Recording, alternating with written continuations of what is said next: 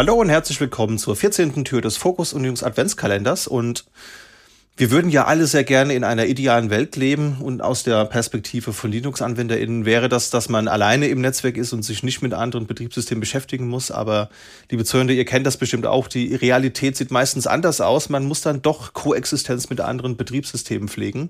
Immer diese GNU-slash-Hurt-User, die einem da den Tag versauen wollen. genau, ja. Genau das. Ja, und heute wollen wir mal konkret darüber reden, wie es aussieht, äh, wenn man als Linux-User sich in einem Windows-Netzwerk aufhält. Ja, das Ganze war ich nicht allein. Jan ist wieder mit dabei. Moin. Und Felix. Hallo. Ja, und womit könnte man da so zu tun haben? Also vor allen Dingen so im Business-Kontext. Habt ihr vielleicht schon mal Microsoft Intune gehört? Das ist so das, das Endpoint-Management von Microsoft, also ein MDM, ein wo man eben entweder so Bring Your Own Devices mitverwalten kann oder auch Business-Geräte. Das heißt, es ist so ein SaaS-Angebot und man hat so einen Überblick über die, die Flotte. Jetzt fragt ihr euch, hä, was hat das jetzt mit Linux zu tun? Naja, es ist so, das Ganze unterstützt Android, iOS, macOS, Windows und neuerdings auch Linux. Da allerdings eingeschränkt, nämlich nur Ubuntu 20.04 und 22.04 und auch da nur mit dem GNOME Desktop. Und das ja, also gerade die Abhängigkeit zum Desktop, die verstehe ich nicht so ganz. Ich sehe da schon hier die, die ersten Kommentare. Was ist denn mit meinem KDE und mit meinem Sway und mit meinem i3? Muss man mal gucken, ob Microsoft das auch in Zukunft vielleicht supportet. Die Frage, die ich mir stelle, wie ich damit arbeiten würde. Also ich habe noch nie mit Intune zu tun gehabt und weiß jetzt auch nicht, ob ich auf Ubuntu wechseln wollen würde, aber vielleicht gibt es da ja kreative Ansätze, wie man da trotzdem compliant sein kann. Ich glaube, da hast du dir Gedanken zugemacht, Felix.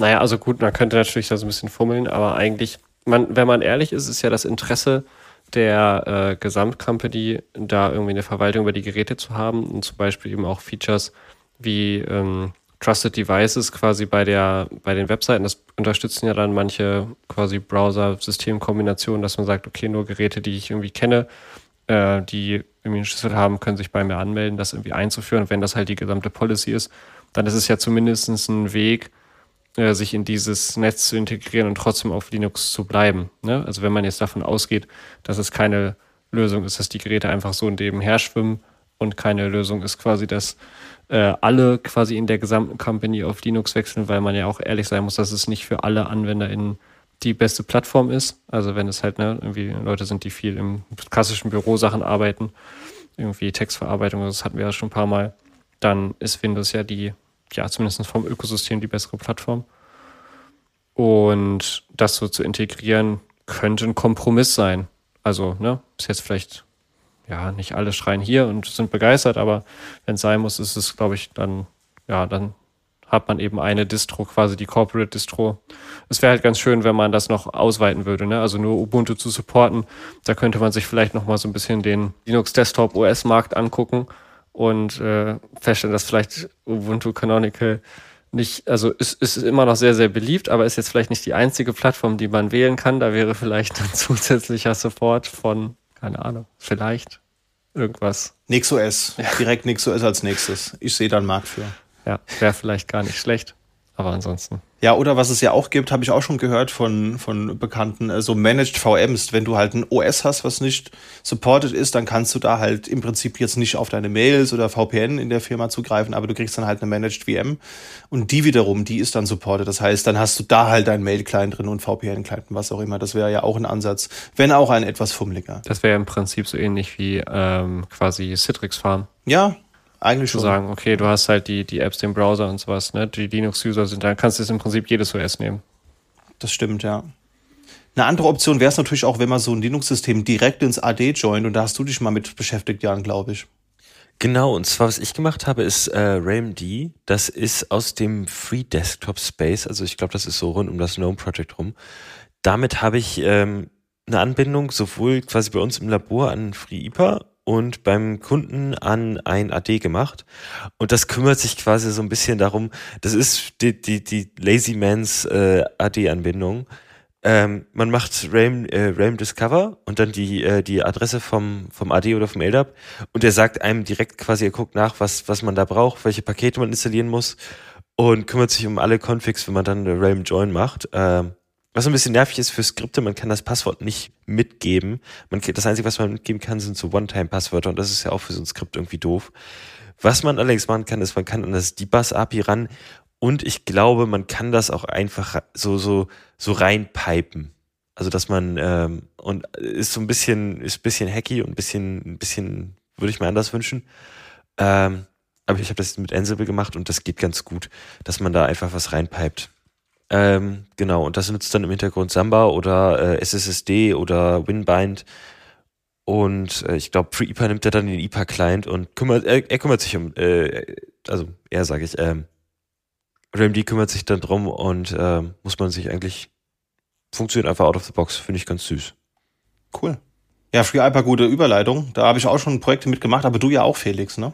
Ja, genau. Das ist dann nochmal so eine andere Möglichkeit. Das kann man ähm, entweder tatsächlich, man nutzt halt diesen, diesen Stack von, also man kann da verschiedene Anwendungen machen, um am Ende die, das mit dem AD zu koppeln.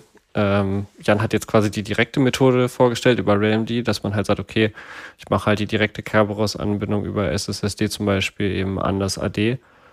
Ähm, eine andere Möglichkeit ist, das indirekt zu machen. Das heißt, man installiert halt eine klassische Linux Identity Management Lösung, indem man halt sagt, okay, die Linux-Maschinen haben halt den IPA-Client und dann gibt es halt den IPA-Server und man hat halt so zwischen denen äh, die, die Beziehung über Kerberos und man kann sich da anmelden. Aber man kann dann eben auch einen Trust herstellen zwischen dem IPA und dem AD. Äh, das kann man entweder eben auf, also kann man verschiedene Sachen machen mit User Sync, da gibt es so Plugins für den AD, glaube ich. Und ansonsten kann man eben das auch einfach durch trusten. Da muss man ein paar Sachen einrichten und dann können sich die AD-User auch auf den Linux-Maschinen anmelden. Äh, man kann theoretisch sogar äh, Konfigurationen, wenn man das AD als führendes System macht, dann kann man diese Windows GPOs, diese Policies kann man dann auch einstellen und die durchvererben auf die Linux-Maschinen, dass die von SSD enforced werden. Also da geht einiges auf jeden Fall. Dieses Binding ist relativ, also man muss sich da ein bisschen beschäftigen, zumal da eben, das ist so ein klassisches Abstimmungsthema, weil normalerweise die Leute, die Linux Identity machen, nicht die Leute sind, die Windows AD machen und Windows AD halt in den meisten Companies so ein sehr Kern, sehr zentrales Kernthema ist quasi, äh, was natürlich auch geschützt werden muss. Und da ist Abstimmung, oft Abstimmungsbedarf, weil natürlich braucht man dann irgendwie einen Trust-User, der dann im AD da zumindest die Sachen da lesen kann und sowas. Das ist ein bisschen Abstimmungsbedarf, der da nötig ist. Ja, aber wenn das, also wenn das eingerichtet ist und man da halt eben sich darauf einigen kann, wie das funktionieren soll, ist das auf jeden Fall eine Integration, die ganz cool funktioniert. Finde ich auch super. Also ich nenne das spaßenshalber auch immer gerne Linux AD, weil es halt ist halt wirklich einfach zu benutzen. Das hat eine Web-GUI, da kann man seine ganzen Konfigurationen vornehmen. Da läuft im Hintergrund einmal der 389 DS LDAP-Server, DNS ist mit dabei, PKI mit DocTech und Kerberos, sodass man auch Single Sign-On hat. Das heißt so Späße wie du meldest dich auf einem Server an und kannst dann von dem auf den nächsten durchspringen, wie man das ja von Jump Hosts auch gerne äh, kennt. Das funktioniert halt damit ohne, ohne Passwort. Man kann alles schön gruppieren, so Hostnetze, User.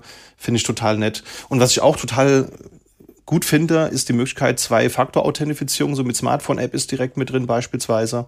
Und auch die Host-Based Access Control Funktionalität, die finde ich praktisch. Habt ihr damit mal gearbeitet?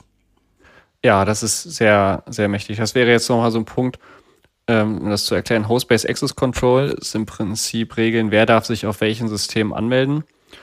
Ähm, und da kann man quasi Verbindungen schließen, okay, dieser und dieser User kann sich auf diesem System halt ne, einloggen. Man kann tatsächlich auch sagen, dieser User ähm, kann auf diesem System bestimmte Dinge ausführen. Das heißt, es äh, erschließt zum Beispiel eine Kontrolle der Sudo-Regeln mit ein. Das kann man da Sachen, solche Sachen. Und das ist sehr mächtig. Das ist vor allem, also ist so ein Punkt, man hat ja jedes Problem, hat immer so, also man kommt immer aus einer bestimmten Ecke ähm, und versucht eben dieses Problem verteilte Identitäten auf den Servern zu lösen. Und dann kommt man irgendwann an so einer Skalierungsstufe an, wo die einfachen Lösungen nicht mehr, nicht mehr gut funktionieren. Das wäre so ein Punkt, zum Beispiel Identity Management über Config Management. Dass man sagt, man hat halt im, keine Ahnung, im Ansible oder im Puppet, was man da hat für seine Systeme oder noch eine Stufe davor quasi per Hand pflegt man auf jedem System dieselben User. Da muss man höllisch aufpassen, dass man überall dieselben UIDs und GIDs hat, falls man ja. irgendwie mit Shares arbeitet. äh, dass man da, also das ist alles nicht ganz so leicht. Da muss man Key Management, das heißt wahrscheinlich hat jeder User ein SSH-Key, die laufen auch ab. ähm, dass man die halt verteilt und ausrollt. Dann hat man die zum Teil, sind dann alte auf den Maschinen. Also jeder, der mal so ein bisschen Identity Management mit Kisten, mehreren Kisten gemacht hat, weiß, wo das dann hinführt. Und wenn man sich da dann ein bisschen verzettelt hat, dann ist irgendwann der Punkt, okay, wir sind einfach so viele und wir, unsere Regeln sind halt so vorgesehen, dann lohnt es sich auf jeden Fall, so eine Lösung wie eben ein Identity Management in IPA einzuführen. Und dann kann man da sehr fein granular bestimmte Dinge steuern. Man muss natürlich alle Maschinen dann eben in dieses Netzwerk einbinden und zu IPA-Clients machen. Ja, aber dann kann man da ja, sehr viele Sachen konfigurieren. Also was ich halt auch bei den HBAC-Regeln so cool finde, das muss nicht notwendigerweise durch eine Firewall limitiert werden. Das heißt, selbst wenn du jetzt als Datenbank-Admin auf einem Server bist, der im gleichen Netz steht wie ein Webserver und du darfst dich aber auf dem Webserver nicht anmelden laut HBAC, dann ist es egal, dass da keine Firewall dazwischen ist. Du darfst dich nicht anmelden. Also auch wenn du netzwerktechnisch drankommst, du darfst einfach nicht auf die Maschine. Und das ist halt echt super, um das fein granular zu regeln, wer was darf.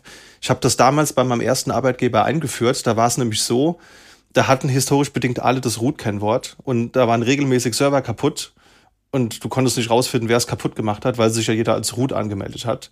Und dann war meine leidvolle Aufgabe, den Leuten Root wegzunehmen. Und dann habe ich halt FreeIPA installiert, auch so mit Replika. Also man hat dann halt ähm, primäre und sekundäre Server, dass wenn einer mal ausfällt, die anderen das über, übernehmen. Du willst ja auch diese LDAP-Anfragen verteilen auf mehrere Systeme und so weiter.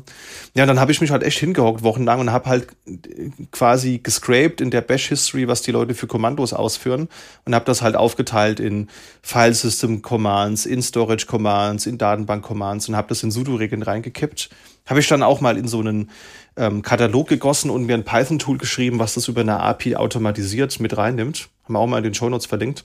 Und ja, das war sehr leidvoll. Die Leute haben mich alle gehasst, aber im Nachgang haben sie es dann eingesehen und konnten auch ohne Root alles machen, was sie vorher gebraucht haben. Das war eine ganz interessante Erfahrung auf jeden Fall. Dann gibt's von Canonical auch noch zwei Tools, Jan, die mit AD zu tun haben. Welche sind das denn?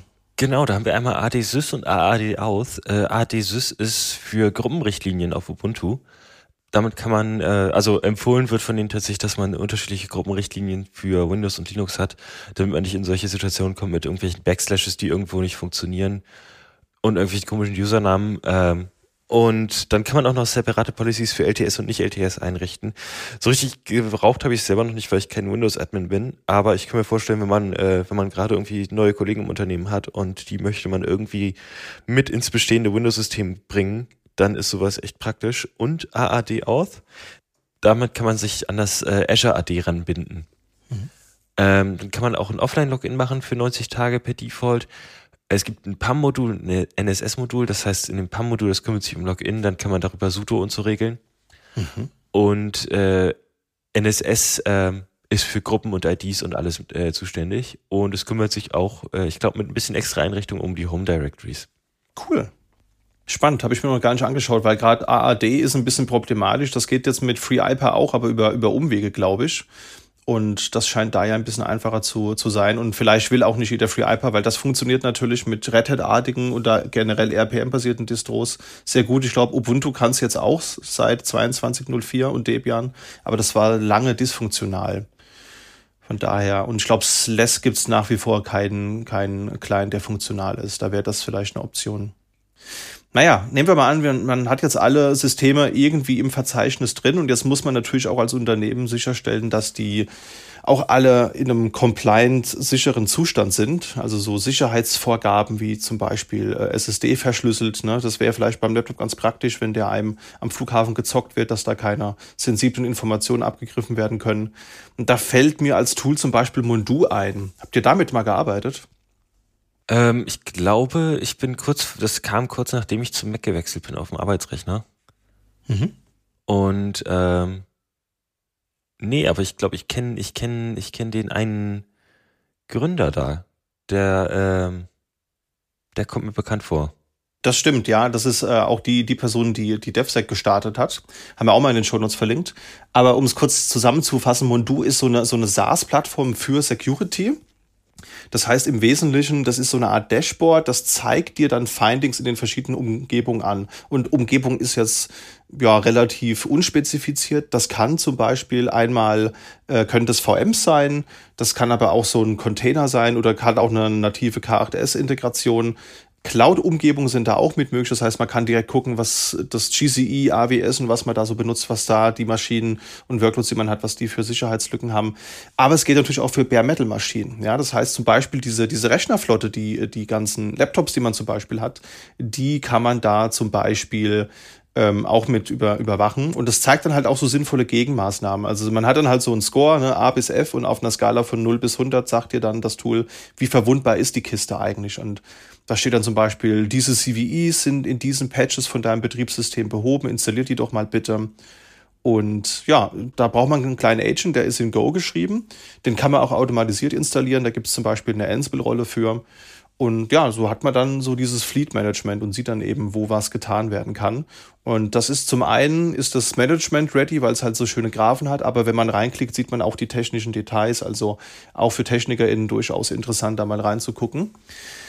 Das Ganze gibt's einmal auch als Free-Tier oder so als Trial, aber die, die Komponenten unten drunter, die benutzt werden, die sind Open Source, die kann man auch ohne Kundin dazu sein benutzen. Das wäre einmal CN Curie, das ist im Prinzip so das Asset Inventory, also das Tool, womit man die Infrastruktur Stati abfragt. Das heißt, da ist auch diese Integration in die Cloud-Dienste zum Beispiel drin.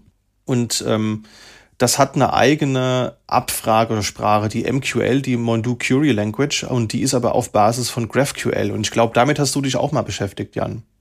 Genau, damit habe ich mal so ein paar Hobbyprojekte gestartet und ich glaube, Felix, wenn du dich recht entsinnst, haben wir damit nicht auch unseren ähm, das eine TypeScript-Projekt, was wir am Anfang zusammen gemacht haben, mhm.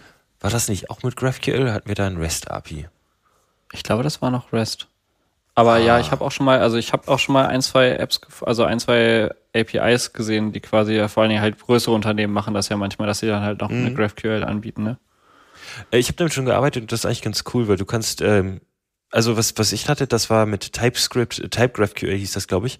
Da hast du dir diese Resolver und deine Modelle geschrieben und dann hat er quasi die gesamten restlichen Code hat er die generiert und ähm, du kannst dann aus dem GraphQL-Code kannst du dann Clients generieren lassen und äh, den kannst du auch in anderen Programmiersprachen. Das heißt, du kannst dir das einmal, dieses GraphQL schreiben und dann daraus alle möglichen Clients für alle möglichen Plattformen generieren lassen.